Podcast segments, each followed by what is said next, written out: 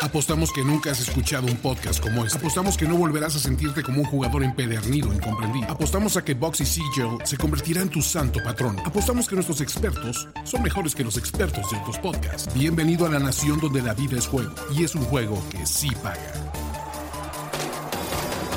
Nación de apuestas. Nación de apuestas.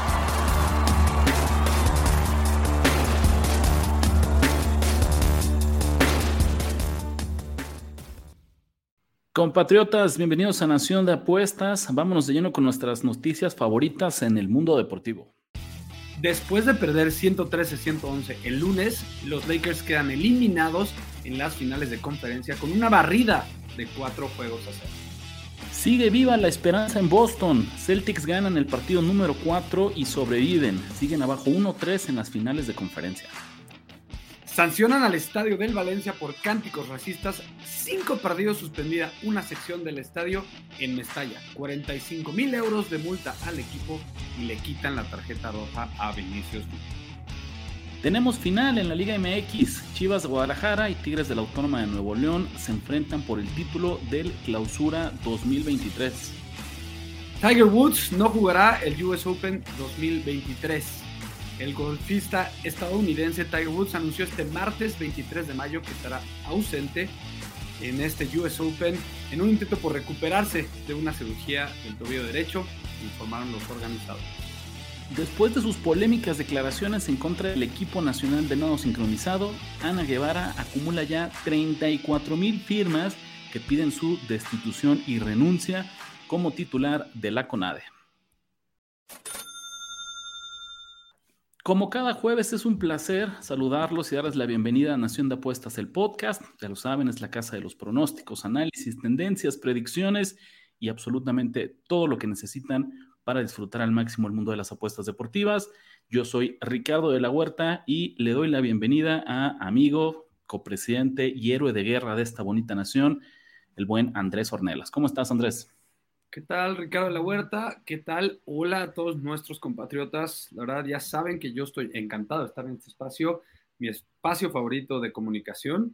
Y pues, qué mejor que en esta, en esta patria hermosa para estar hablando de deportes y de apuestas, Rich. Ya lo saben, el mejor resumen, la mejor previa con esa pizca, con este toque apostador.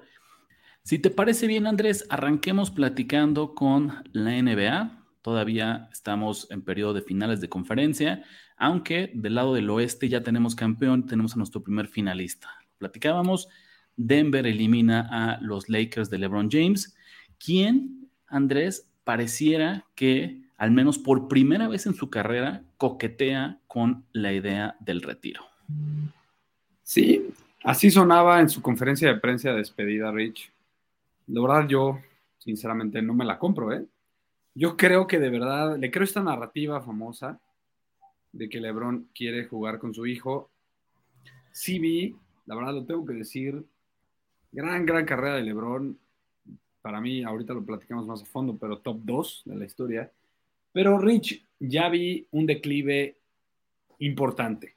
Porque yo creo, Rich, eh, esperando tu opinión, que venía teniendo un declive bastante, bastante leve. O sea, venía bajando poco a poco, un por ciento cada año, ¿no?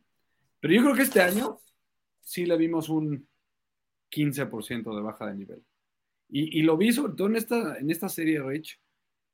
en el último partido fue el mejor ejemplo. Olvídate de la pelota que se le fue cuando quiso eh, clavarla, olvídate de todas esas como eh, momentos individuales que Lebron tuvo algunas fallas que llamaron la atención, por así decirlo.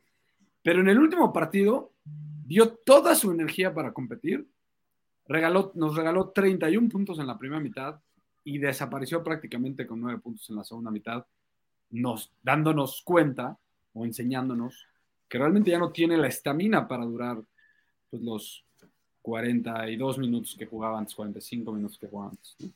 Creo que estamos siendo muy injustos, Andrés, porque LeBron jugó los 48 minutos, jugó cada segundo de este partido y a sus 38 años, si hay jugadores 10 años más jóvenes que él que no son capaces de jugarlo, pues que él lo logre a sus 38 años y con todos los kilómetros que lleva acumulados como basquetbolista profesional, a mí me parece que es digno de, admirarse. Eh, tal vez el tema, y es la, la, realidad, es, ¿LeBron James tiene todavía lugar en la NBA? Sí, por supuesto, ¿no? Pero LeBron James tiene lugar como la superestrella, como la primera opción de un equipo de NBA. Ahí es donde eh, luce complicado, pero la realidad es que no debería sorprendernos, Andrés. O sea, lo que decimos es, imagínate, le estamos pidiendo que un señorón, ¿no? Que va a tener 39 años el próximo, el próximo, la próxima temporada, eh, esté jugando al nivel de MVPs que tienen 10, 12, 15 años más jóvenes que él. Totalmente. Si vemos sus números, inclusive son extremadamente buenos. Cometemos un error importante nosotros los fans Rich, que es que tratamos de comparar a LeBron viejo, el LeBron clásico, el LeBron superestrella, el, mejor, el LeBron potente, con este LeBron. Y creo que, eh, que, estamos cometiendo un error, porque este LeBron ya no es el mismo LeBron, eso es obvio, pero sigue siendo un jugador, ¿qué, me dices? En el peor de los casos, top 12, top 15. De toda, la, toda la NBA. Es más, creo que aún así sus números siguen siendo espectaculares. Por supuesto que tiene cabida en la NBA. Como bien, ya no es el uno y creo que desde todo este año, inclusive ya desde el año pasado, Rich, Anthony Davis era el uno de los Lakers y ya nos había comunicado claramente LeBron, inclusive con sus mismas acciones y sus, su mismo nivel en la cancha, más bien su mismo estilo en la cancha, que él ya ni siquiera buscaba ser el número uno, ¿no? adueñarse a lo mejor el partido por cachos, pero dejar por, racho, por, por rachas del partido, pues hacer, dar asistencias, más bien recuperar, meter su energía en otras cosas que anotar. ¿no? Voy a ir un paso más lejos, Andrés. Si los Lakers quedan eliminados, no fue por culpa de LeBron James. Él no me que es el principal, ni el primero ni el segundo responsable de esta eliminación, de esta barrida. Por supuesto que como miembro del equipo tiene eh, un porcentaje de, de, culpa, si queremos decirlo así, pero no, no lo pierden por su culpa. ¿Sabes? No fue lo que dejó de hacer LeBron James lo que le cuesta eh, el boleto a las finales a, los Lakers, que Andrés, pues de entrada lo tenían muy difícil, ¿no? Porque estamos hablando de que Denver era el primer sembrado de la conferencia del oeste. Estamos hablando que Denver tenía la ofensiva más eficiente de toda la NBA según todas las métricas avanzadas. Estamos hablando que enfrente tenían a Nikola Jokic, que venía de ser doble MVP y esta vez terminó en segundo lugar en las votaciones. O sea, un argumento de que tienes en Jokic, si no el mejor, uno de los tres mejores jugadores de eh, toda la liga. Entonces, yo creo que en realidad, de entrada, primero te diría que si los Lakers quedan fuera, no pienso que es por lo que ellos dejaron de hacer. Pienso que porque Denver, de A a la Z, era un mejor equipo. Este era el resultado esperado. La sorpresa hubiera sido que Lakers hubiera encontrado la fórmula para competir y para robarle la serie a Denver. Pero este era el boleto de Denver, ¿sabes? E, ellos lo tenían eh, presupuestado, ellos eran el equipo favorito, era quienes se lo merecían. Punto.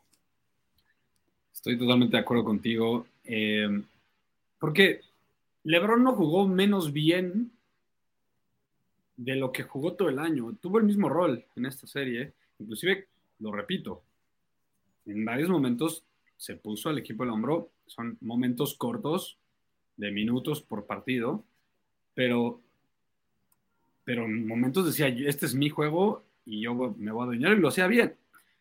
Y para mí el principal eh, desaparecido, por así decirlo, ni siquiera es Darvin Ham, porque Darvin Ham también superó expectativas. No sé si estés de acuerdo conmigo, Rich.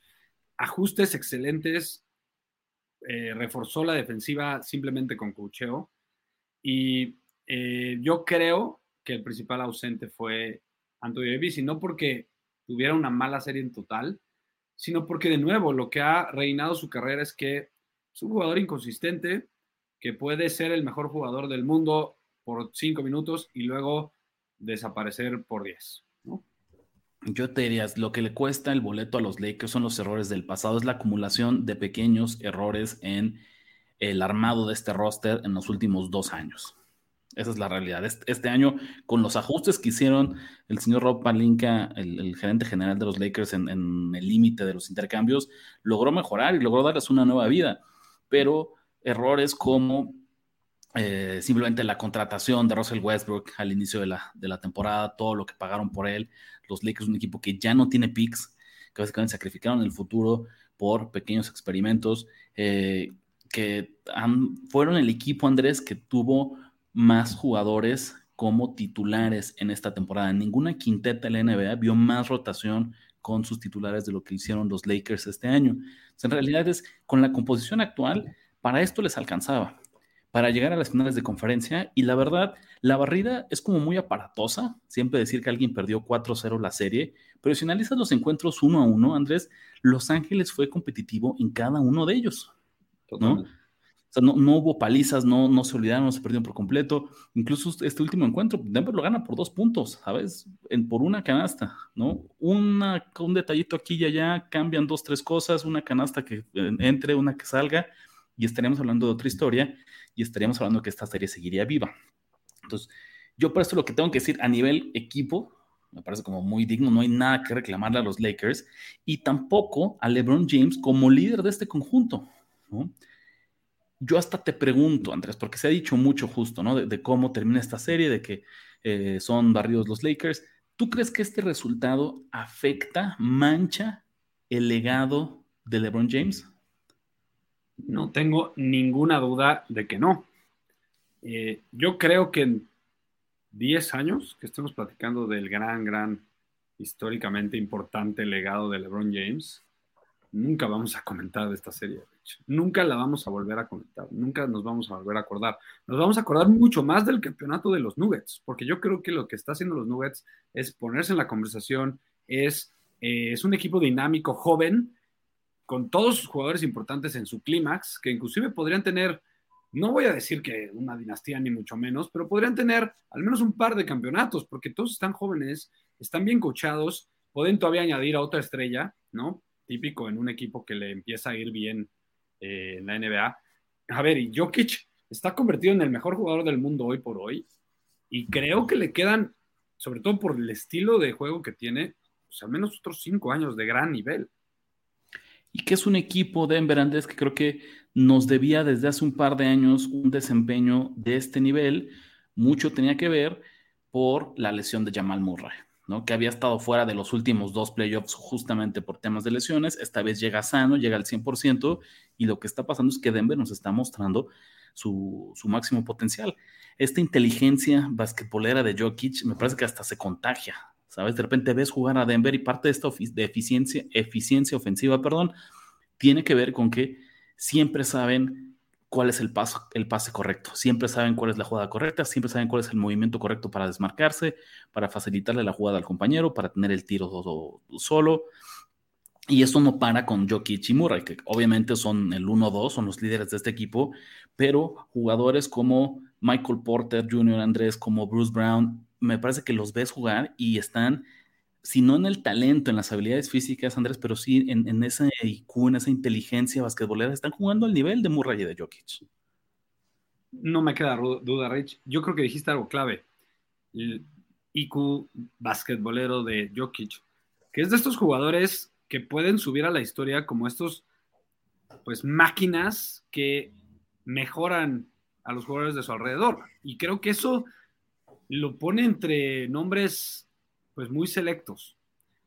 O sea, digo, obviamente no lo voy a comparar, no estoy diciendo que lo voy a comparar con esos jugadores, pero yo me acuerdo de, bueno, muy chiquito, ver a Magic Johnson como alrededor, cuando él jugaba, todos mejoraban alrededor, ¿no? Eh, se salía y pues el, el equipo jugaba mucho menos bien. Acá pasa algo parecido, y eso que es un centro, pero, por ejemplo, ahorita ganó el MVP para, para, mí de manera incorrecta eh, este Embiid. Ya lo hemos dicho en este programa, el, el rating de eficiencia de los 76ers sube cuando este, Embiid está fuera de la cancha. Cuando Jokic sale, se, se mata, muere la eficiencia. Habla de lo importante que es este señor y cómo está creciendo su legado, hablando de legados. Ya para terminar sobre esta serie, Andrés, ya para terminar de esta serie, Andrés, nada más dime sí o no. ¿Vimos el último partido de LeBron James en la NBA? No. Yo también lo creo. Creo que todavía nos quedan al menos un par de temporadas más. Creo que aparte LeBron James es el tipo de basquetbolista que va a querer un retiro a la Derek Jeter, ya sabes, como avisando por adelantado que es su último año. ¿no? Y teniendo el tour de la despedida de LeBron James dedicándose a, recoger felicitaciones y regalos y elogios de parte de todos sus contrincantes. Muy merecido para él, sí te lo diría. Eh, pero bueno, coincido entonces en que nos queda LeBron James al menos para un año más. Este capítulo de Nación de Apuestas está patrocinado por Bedway MX. Regístrate en Bedway y aprovecha que tu primera apuesta no tiene riesgo. Si la ganas, el dinero es tuyo. Si la pierdes, no te preocupes. Bedway te reembolsa la cantidad para que lo intentes de nuevo. ¿Qué esperas? Únete a Bedway y empieza a ganar con la Nación de Apuestas. Quien sí logró evitar la barrida, Andrés, quien sí logró sobrevivir a su serie y mantenerse con vida, fueron los Celtics de Boston, ¿no? Que también ya parecían moribundos, parecían ya sin motivación, sin energía, sin fuerzas, y lograron robarle a Miami el partido número 4 eh, de la serie. Siguen abajo 3 a 1, pero si te parece, Andrés, yo quiero contemplar ambos escenarios. Vamos a pensar primero qué pasaría o qué tiene que pasar si Boston logra la remontada. Lo vamos a platicar qué va a pasar qué argumentos, qué historias nos gustan si Boston pierde la serie, que es lo que a todas luces eh, pues parece que va a ocurrir, parece, lo, más, lo más probable al día de hoy. Andrés, si Boston pierde, y otra vez arrancando desde esta idea de que es lo más, lo más probable, ¿qué haces con este roster para la próxima temporada? Que por segundo año consecutivo llega con muchas expectativas, coquetea con el título, este año coquetea con la final, pero se queda corto un Tigre no puede negar sus rayas, Richie. Los Celtics han, funcionado así los últimos años desde que empezaron a construir el equipo como está actualmente. Y yo creo que, a ver, estaba por ahí escuchando un analista de NBA que de verdad es el del que más aprendo por mucho. Se llama Jason Timpf. Y es un cuate que se mete mucho a la táctica, a los nombres técnicos de las jugadas y de y de los movimientos y de las acciones y aprendo mucho de él. Lo que él decía es que nadie y ningún equipo te va a dar lo que realmente vale Jalen Brown, por ejemplo, porque yo creo que sería el que, el que tendrías que mover si quisieras realmente conseguir algo importante. A ver, si, si mueves a alguien de, de, más bajo nivel del roster, este, no, no vas a conseguir realmente un refuerzo importante. No puedes mover a Jason Tatum, porque Jason Tatum es tu jugador franquicia, es tu jugador número uno. Y eh, no creo que ninguno de los otros jugadores realmente te ayude a moverlos, te ayude a reforzar de manera importante al equipo. Entonces, yo dejaría el equipo como está, simplemente, pues sí me pondría, no sé si lo correría, pero sí me pondría a analizar, Rich, el tema de Mesula, porque si algo le, le has hecho falta a este equipo de Boston Celtics en estos playoffs es, pues, ventaja de cocheo. No voy a decir que sea un mal coach porque tiene razón, han tenido una buena temporada, pero sí, por ejemplo, se le está comiendo vivos Postor. Y eso, si es como, si eres el dueño de los Boston Celtics, pues sí te tiene que poner a pensar al menos, Rich. No, Andrés, es que recordemos, yo creo que tal vez en el camino, tal vez dentro de cinco años, Joe Mesula se convierte en un buen entrenador de básquetbol. Exactamente. Pero al día de hoy, no olvidemos que apenas tiene 34 años, Andrés. No olvidemos que un mes antes del inicio de la temporada regular, él no estaba pronosticado para ser el, entrenador de este equipo.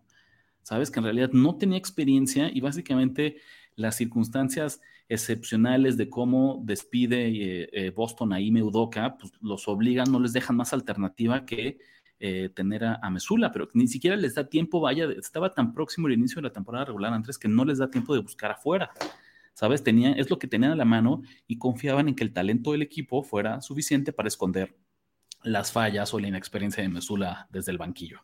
Eso ocurrió toda la temporada regular y empezó a fallar en los playoffs. Ni siquiera diría durante toda la temporada regular, porque hubo algunas rachas, Andrés, donde Boston en serio eh, batallaba muchísimo, donde jugaba muy bien frente a los equipos los equipos malos, pero perdía contra equipos buenos, donde empezó a perder muchos eh, encuentros eh, cerrados, como varias decisiones que nos hacían cuestionar el cocheo que tenía Mesula en el equipo. Y creo que eso más o menos ya va a responder la siguiente pregunta que tenía para ti, que es, ¿quién es el culpable de si Boston queda eliminado, ¿no? Si aquí acaba la temporada de los Celtics, ¿quién será el culpable?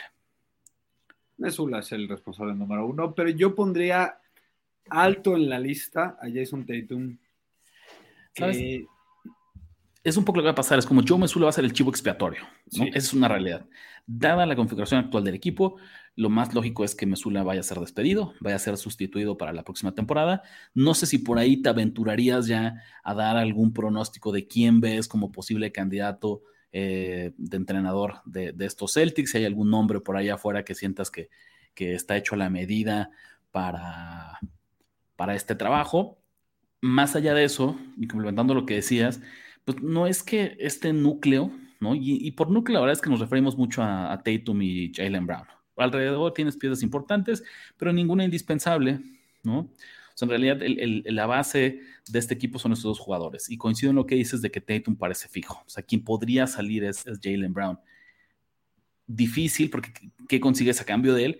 Pero ¿sabes a mí qué es lo que me preocupa, Andrés? Según las proyecciones salariales y pensando que Jalen Brown entra a su último año de contrato y entonces va a tener una extensión porque si no se va a ir, eh, estás proyectando que en un tope salarial que va a andar por ahí de los 140 millones de dólares, más de 100 de ellos se van a ir solamente en los salarios de Tatum y de Jalen Brown. Ese creo que es el verdadero problema que va a tener Boston. Mantenerlo está en una situación bien complicada porque por un lado no lo puedes cambiar porque no tienes grandes candidatos, no tienes allá afuera una clase de agentes libres que te hagan pensar o, candidatos eh, obvios como para un trade en el que tú le saques un beneficio. Entonces dices, ok, me quedo con ellos. Pero por puro mercado, por pura oferta y demanda, vas a gastar un dineral en ellos dos y te van a quedar migajas para fortalecer al equipo, para darle profundidad. Y eso hemos visto que es un problema. Y si no, pregúntenle a los Lakers. ¿Qué pasa cuando todo el dinero va a tus superestrellas, a tus dos superestrellas, un intento de tres superestrellas, y tienes que eh, completar tu roster simplemente con, con sobras, con jugadores de segundo, tercer, cuarto nivel. Totalmente, Rich. Eh, te digo, es Tatum se tiene que quedar. Entonces, regresando al tema de la responsabilidad, pues ya lo dijiste bien. Mesula será el chivo expiatorio, pero Tatum le faltó un poco, en inglés dicen dog, ¿no? De, un poco de animal, ¿no? Un poco de matón, de asesino, que, no sé, porque muchos críticos que yo he escuchado de básquetbol, y muchos analistas y muchos expertos, han criticado esta característica como si fuera algo fijo de su carrera. Y yo no me atrevería todavía en un jugador tan joven allá etiquetarlo como si fuera un, que, no, que, no, puede ser un closer o que le falta clutchness, ¿no? Es que ese es un factor bien importante, Andrés, que dices, porque de repente pensamos que, que Tatum es un gran veterano porque esta ya fue su sexta temporada en la NBA pero apenas tiene 25 años. Incluso si vemos como la trayectoria de, su carrera, yo creo que todavía está al alza. Creo que le quedan al menos dos años más, tres años más para que en serio llegue a su máximo potencial, porque es cuando los jugadores de NBA llegan a su clímax. Los buenos siguen mejorando, y los que no son tan buenos, pues también mejoran, pero eh, salvo algunas excepciones, ¿no? El mejor momento de un basquetbolista profesional me parece que es entre los 27, 29 años. Entonces, pensarías, a pesar de que nos ha dejado un mal sabor de boca eh, en las últimas temporadas, en estos momentos clutch que tú dices, en estos momentos como de intangibles, ¿no? Eh, pues pareciera que todavía le tenemos un poco de paciencia a Tatum. Mi pregunta sería, Andrés, ¿cuántos años más, Jason? ¿Cuánto tiempo más vamos a ser permisivos, vamos a ser pacientes, vamos a ser objetivos y darle chance a este muchacho de que se desarrolle? Tengo comentarios de ambos lados de la moneda en eso, porque por un lado se nos olvida, y a los fans casuales, se nos olvida de la nueva cultura de NBA, que es el one and done. ¿no? ¿Qué les da el college? El college basket. Les da jugadores que son niños que llegan a la NBA de 18, 19, 18 no, pero 19, 20 años, Rich. No están maduros, no están eh, desarrollados como jugadores, como talentos, inclusive como seres humanos. Yo, yo me acuerdo que yo a los 19 años era un pobre imbécil.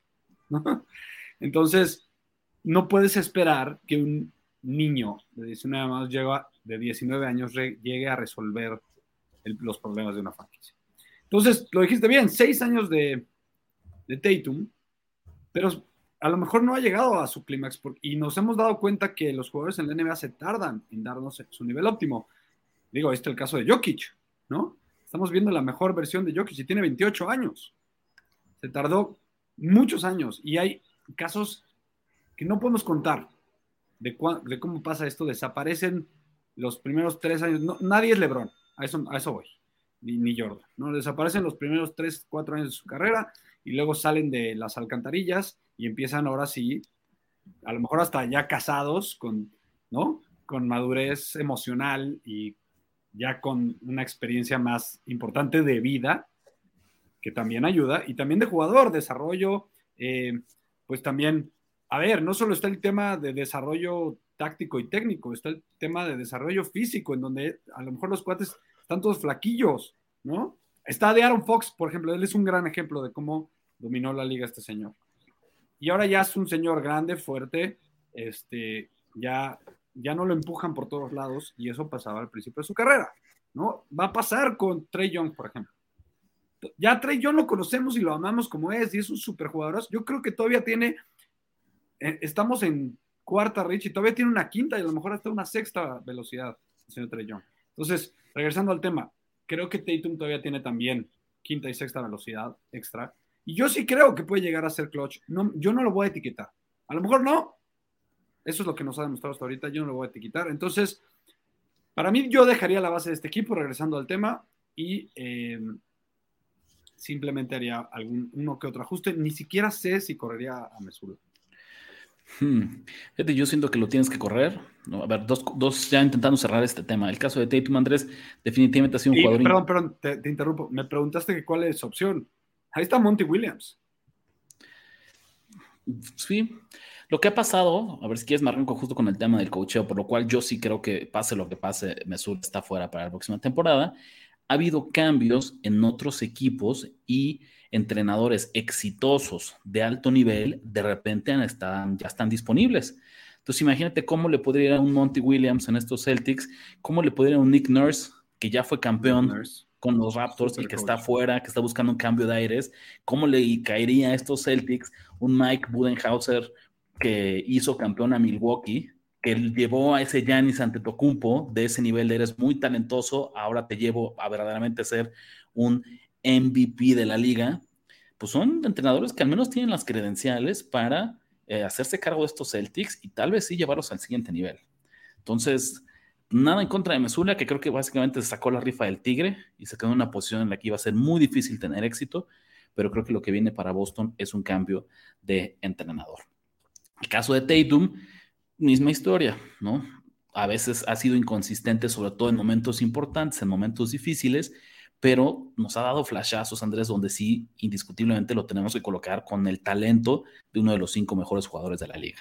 Y además, ¿no? Así nada más para cerrar esta parte, Andrés, los Celtics todavía no están eliminados. Exactamente. Hay una posibilidad en la que estos pequeños brincos, estos pasos que dan los jugadores en su madurez, pues tú que sabes que a Tatum todavía no lo puede dar en esta serie. Y con eso déjame transicionar al otro escenario. Porque lo dijimos, ¿no? Sí, es cierto, la probabilidad, la historia nos dice que este arroz ya se coció y que Miami nada más es cuestión de tiempo para que asegure su boleto a las finales. Pero ¿qué pasa si no? Lo mismo pasaba en béisbol, mismo pasaba en grandes ligas, Andrés, hasta que justamente otro equipo de Boston logró romper esa maldición y reponerse de un 0-3 para ganar una serie. Yo creo que es algo de tarde o temprano va a ocurrir. Te pregunto a ti, en caso que Boston gane, en caso que Boston remonte esta serie, ¿qué tiene que pasar? ¿Cómo te imaginarías los factores? ¿Qué planetas se tienen que alinear para que Boston de 0-3 le dé la vuelta y sean ellos quienes lleguen a las finales de la NBA. ahorita van de gane porque ganaron de visita. Entonces creo que regresando a Boston, pues deberían de ganar este partido. Yo no le metería al, momio porque de verdad es que Miami no puedes descartarlo con ocho puntos en contra de ellos. O sea, sería mi apuesta do not bet. Pero tiendo a pensar que inclusive la podrían cubrir, a diferencia de cómo no lo han hecho el, en otros momentos de la serie. Creo que este partido lo ganan. Entonces, tú me lo dijiste fuera del aire. Fuera del aire. Se define la serie en el partido 6 porque estamos seguros que el partido 7 sería también a su favor, Rich. si, hacemos, si hacemos el corte nada más ahorita rumbo al partido 5, Andrés, Boston, lo decías, es favorito por 8 puntos, pero en el Money Line es favorito con una cuota de menos 300 o 1.33. Entonces, pues no nos metamos en si van o no cubrir la línea. Con ese money line de menos 301.33, hay una probabilidad implícita, Andrés, del 75% eh, de que Boston gana este partido 5. Y la verdad, me parece justo. ¿Sabes? Yo sé que Miami ha sido muy competitivo, pero otra vez no, de repente asumamos y, nos inventemos que este Heat es uno de los mejores equipos de toda la liga. Hay una razón por la cual calificaron como sembrado número 8 a estos playoffs. No fue un plan eh, maestro maquiavélico de su parte en el que ellos pensaban que ese era el camino a la final, ¿sabes?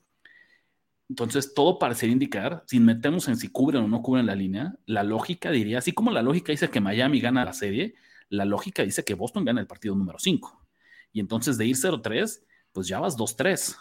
Y entonces, ¿qué pasa en ese partido 6 en Miami, Andrés? ¿Cómo pasa, cómo gana Boston ese partido 6 en Miami? Pues derrochando talento, mano. O sea, creo que nadie me, bueno, no sé, hay algunos que me lo podrían discutir, pero nadie que sabe bien de básquetbol podría discutirme que tienen mejor talento que, que Miami, ¿no? Por ahí, por ejemplo, Damon Green en su podcast decía que ya que eres, eh, ya que eres profesional, pues ya puedes borrar de en qué lugar te draftearon y tiene un porcentaje de razón, pero también por algo te draftearon en la primera ronda. Eh, o sea, no creo que los scouts estén tan estúpidos como para, o sea, que para que pase un Tom, un Tom Brady, ¿no? Entonces, en general, puede pasar, pero en general es como muy curioso, Andrés, porque yo entiendo que esta tendencia histórica nos dice que Boston no tiene cómo ganar esta serie porque nunca ha ocurrido. Pero Andrés, un sembrado número 8 también nunca había llegado a unas finales de conferencia, nunca ha llegado a unas finales de NBA. Historia contra historia, ¿no? Exacto. Y si hay un equipo que me parece vulnerable a perder una ventaja de 3-0, es un equipo como el Miami Heat, que es menos talento y más garra y más personalidad. Y más cocheo. Y más cocheo. ¿Sabes? Porque aunque tu piso va a ser más alto y no vas a tener partidos tan malos, tu techo también es bajito. No tienes esa quinta velocidad de la que tú hablabas porque simplemente el talento te falta. Siempre vas a estar en tercera, siempre vas a estar en cuarta si quieres, pero te va a costar muchísimo trabajo acceder a esa quinta velocidad. En el caso de Boston es lo que pasa. Si, si hacen clic, si se alinean dos, tres cosas, si se dan cuenta de dos, tres cosas, si salen inspirados como el Tatum del final de la serie del partido 7 frente a Filadelfia, eh, los Celtics pueden ganar este, este encuentro. ¿Cómo ganas una serie? ¿Cómo te remontas de un, de un 0-3? Yo creo que es con triples y con defensa. Y, Boston tiene ambas cosas, exactamente, partido a partido. Jimmy Butler es un animal, pero también existe el escenario, Rich, en que aprenden a defenderlo, ¿no? O sea, tampoco es que estamos hablando de Michael Jordan o de LeBron James en su clímax. Es un gran jugador, pero creo que pueden, la defensiva, si vemos el regreso de la defensiva de Boston como jugaba el año pasado con, bajo Ime Udoka, pueden regresar a, limitar, si quieres, a Jimmy Butler a menos puntos y a menos asistencias y a menos rebotes. En estos momentos, Andrés, ¿no? En las líneas de Bedway MX, que ya lo saben, es patrocinador de este podcast, a ganar la serie. Boston Celtics te paga más 260 o 3.60. Yo me imagino que con esa cuota tú, bueno, pero ni de chiste, ni la volteas a ver, ¿sabes? No, no te quieres meter en la probabilidad de que Boston remonte, ¿correcto? No, porque necesitaría mejor pago. Esa es mi pregunta, hacia allá iba. ¿Qué momio tendría que darte el casino para que tú digas, híjole, no lo voy a dejar pasar porque hay muchísimo valor y vamos a ponerle una unidad a la remontada de los Celtics? 400. Más 400. Eso, otra vez, si nos vamos al tema de las probabilidades, significaría que tú le das un 20% de probabilidad a Boston de armar esta remontada. ¿Te suena, ¿te suena justo? 100%. Fíjate que yo, por eso es que yo sí estoy pensando mucho, yo pensaría, si a mí me dieran un más 300, ya lo estaría pensando. ¿Sabes? Yo creo que no sé que no es lo más probable, sé que es muy difícil. ¿Es ahí un 30% de posibilidad? Justamente, ¿no? Eso sería un 30% de probabilidad que eh, lo veo, un 25% de probabilidad, de hecho. 30 ¿Y el momio actual que te dice que es un... El momio actual, Andrés, nos dice... No, no, no, nos dice que hay un 27.8% de probabilidad de que esto ocurra. Suficiente NBA por hoy, Andrés. Momento de darle la vuelta a la página y vamos a platicar un poquito sobre la Liga MX, donde decíamos ya tenemos la final, ya están los dos equipos que van a disputar el título de eh, este torneo de el Clausura 2023. La serie arranca en el Volcán, allá en Monterrey, con los Tigres recibiendo a a las Chivas. Y señores, señores, les tenemos picks, free picks de la Nación de Apuestas para las finales de la Liga MX. ¿Qué te gusta, Andrés? ¿Qué partido, qué análisis, qué prop ves con mucho valor para este encuentro?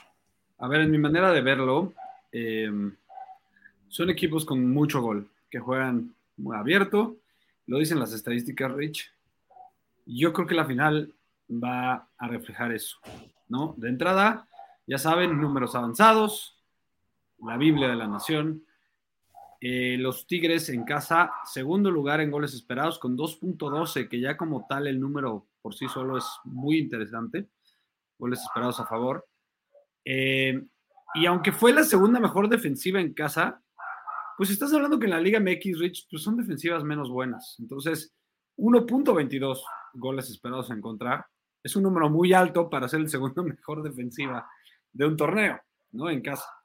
Y las Chivas, la verdad es que muy buena producción al frente, 1.73 goles esperados a favor y pues ahí sí una defensiva bastante mediocre con 1.7, número 10 eh, goles esperados en contra. Si nos vamos a los últimos partidos, Rich, eh, el Tigres ha metido gol en todos los partidos de la liguilla, ¿no?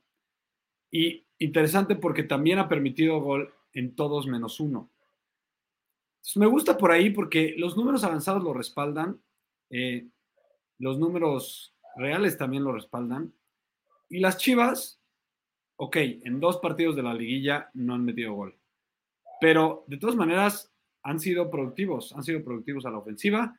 1, 2, 2, 4, 0, 1, 0, 3 son la, producción de goles. Y también permiten mucho a la defensiva, o sea, en goles esperados y en goles reales lo podemos ver. Yo me voy a ir, Rich. No me voy a romper el coco como siempre hacemos aquí en la nación. Me voy a ir con el ambos anotan sí. Porque aparte Bedway me lo está dando en más 100. Se me hace un momio al que le estoy sacando valor. Muy bien, Andrés se va con el ambos anotan para la ida de la final de la Liga MX. Yo también traigo pique, Andrés. Yo, eh, sin más preámbulos, sin hacer la emoción, yo me voy a ir con Chivas en doble oportunidad. Chivas ganan el partido o empatan. En Betway encontramos esta línea en menos 130 o 1.77. ¿Y qué es lo que pasa, Andrés? Yo creo que estos Tigres vienen un poquito inflados. Empecemos diciendo que, que no se nos olvide que han tenido un año ultra típico, Andrés. Es, solamente en un torneo llevan tres directores técnicos. Si ustedes no siguen de cerca la Liga MX, a lo mejor es un factor, un dato que se les ha escapado.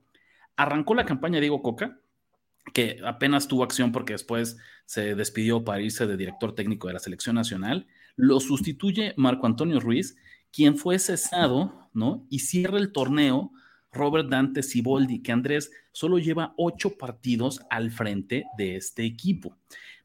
Yo sé que la Liga MX se caracteriza por ser eh, muy volátil, se caracteriza por su inconstancia. No debería sorprendernos que alguien en estas circunstancias, un equipo con, con, esta historia de torneo, se haya colado hasta la final. Pero a mí me parece que ya una cosa es llegar a la final y otra cosa muy distinta es ganarla. ¿Qué me preocupa de Tigres, Andrés? Desde la llegada de eh, Siboldi, solamente han anotado más de un gol en un encuentro que fue en la ida de los cuartos de final frente al Toluca, que anotaron cuatro. Pero ¿qué crees? A pesar de que se llevaron esas cuatro anotaciones, solamente generaron 1.55 goles esperados. Entonces tuvieron mucha suerte. Si me dicen que el único encuentro en el que verdaderamente han logrado, aunque han sido constantes en anotar, pero nunca han coqueteado con generar suficientes oportunidades de peligro para anotar dos goles, yo creo que estos Tigres están un poquito sobrevalorados, que la localía eh, la estamos sobredimensionando y que en realidad las Chivas, que fueron el tercer mejor equipo del campeonato, que han tenido igual lo que es un estilo muy ofensivo, que me gusta mucho lo que están haciendo eh, y que sí han mostrado esta consistencia que de la cual ha carecido Tigres, me parece que es suficiente para que No voy a decir que la serie se defina desde ese primer partido, pero insisto, con doble oportunidad me siento muy seguro de que cobremos de la mano del equipo de Guadalajara.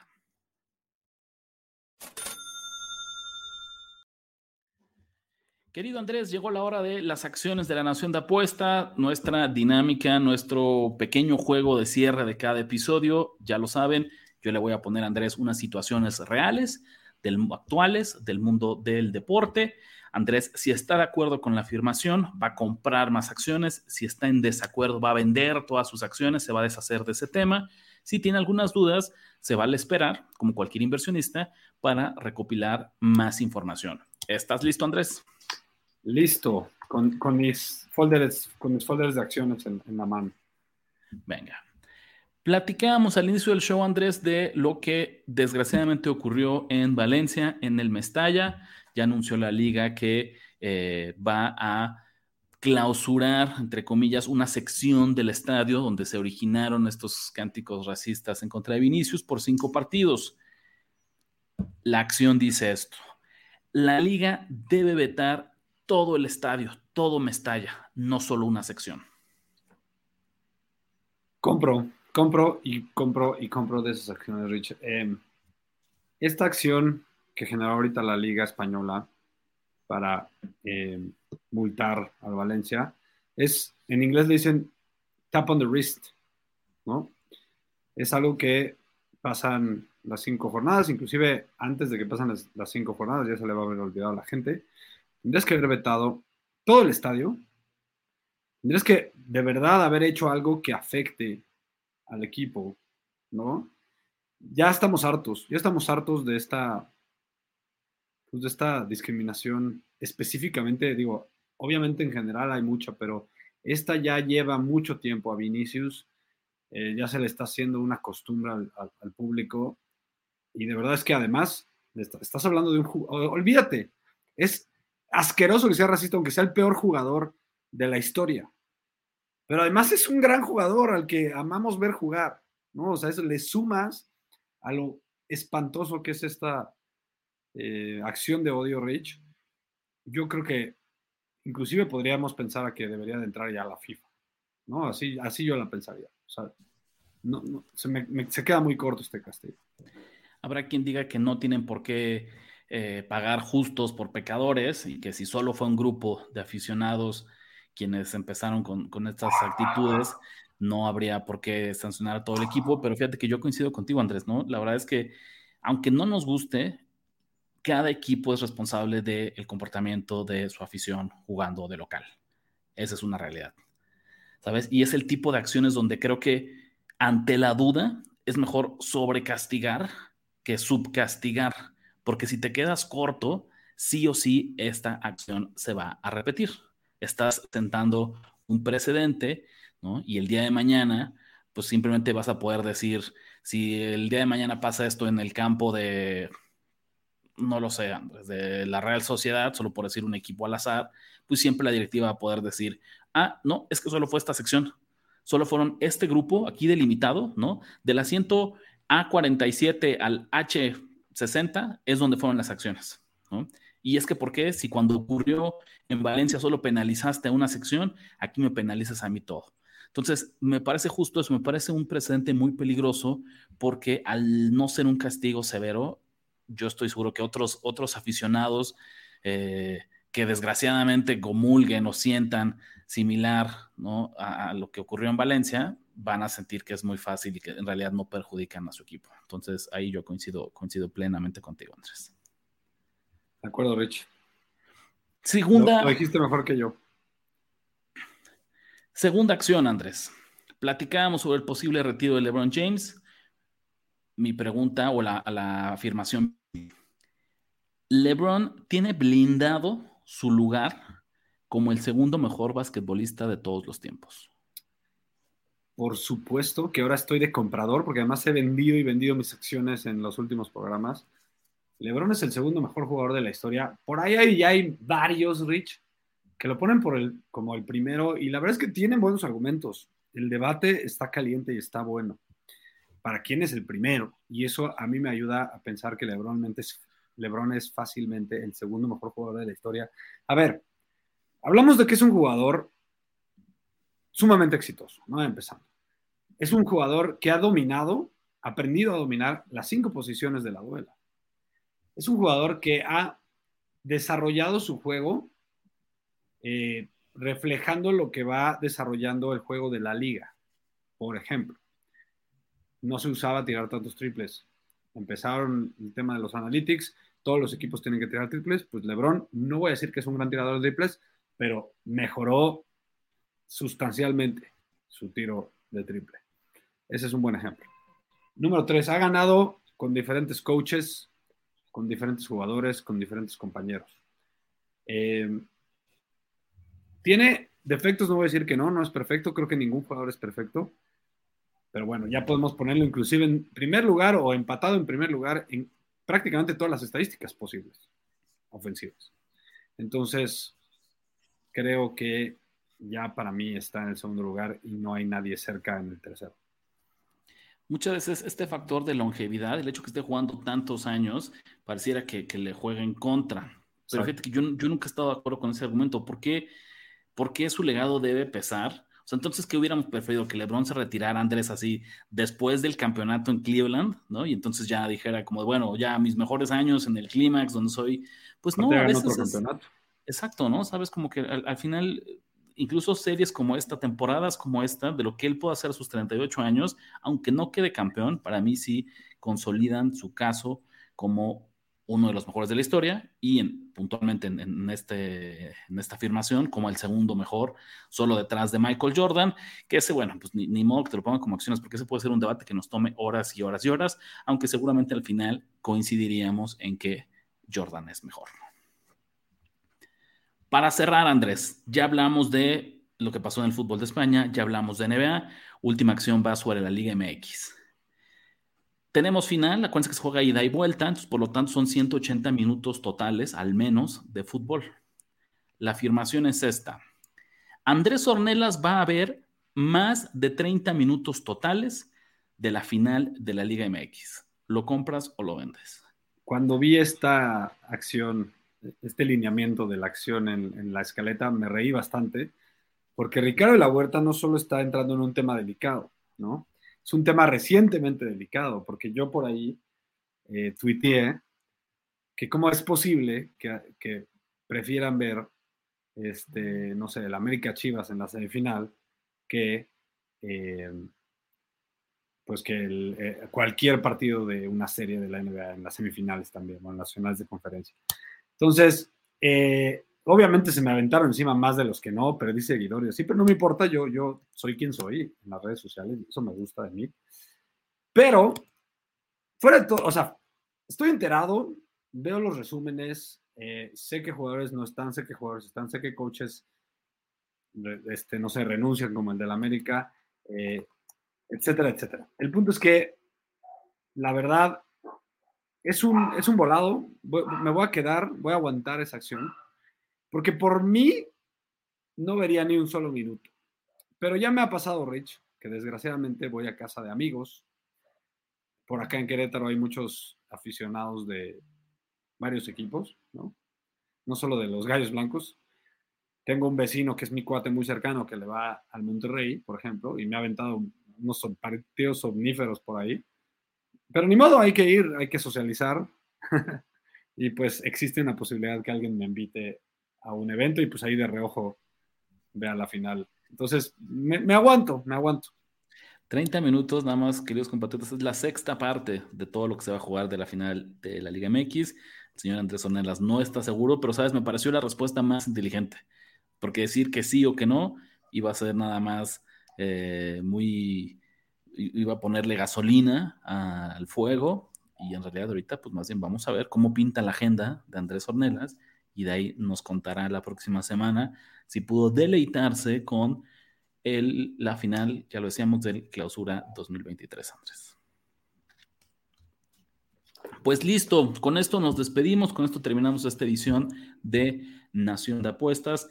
Andrés, que nuestros compatriotas no se olviden de suscribirse ¿no? A donde quiera que escuchen este podcast, busquen nuestro feed.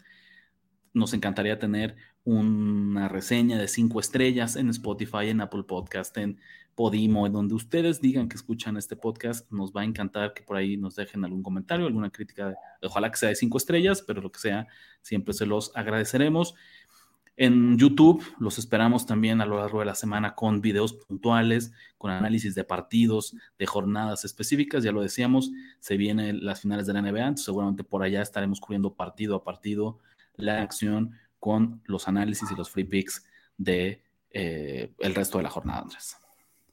Nos vemos. Acuérdense de seguirnos en las redes sociales, Nación Apuestas, arroba Nación Apuestas, en Twitter, eh, Instagram y Facebook. Tenemos ya buena información, la verdad es que le estamos echando muchas ganas ahí. Las mías son arroba Andrés H en Twitter y TikTok, arroba Andrubis en Instagram y Ricardo es R de la Huerta 17 en Twitter. Ya dije, regálenos las cinco estrellas famosas, síganos escuchando y síganos apoyando. Nos vemos. Ya escuchaste los picks que pagan en grande y engruesan tu cuenta. Ahora recomiéndanos, comenta en nuestras redes y haznos crecer como tus ganancias. Nación. Nación de apuestas. Nación de apuestas. Conducción. Ricardo de la Huerta. Ricardo de la Huerta. Y Andrés Ornelas. Y Andrés Ornelas. Producción y voz en Antonio Sempere. Antonio Sempere. Un podcast de finísimos.com.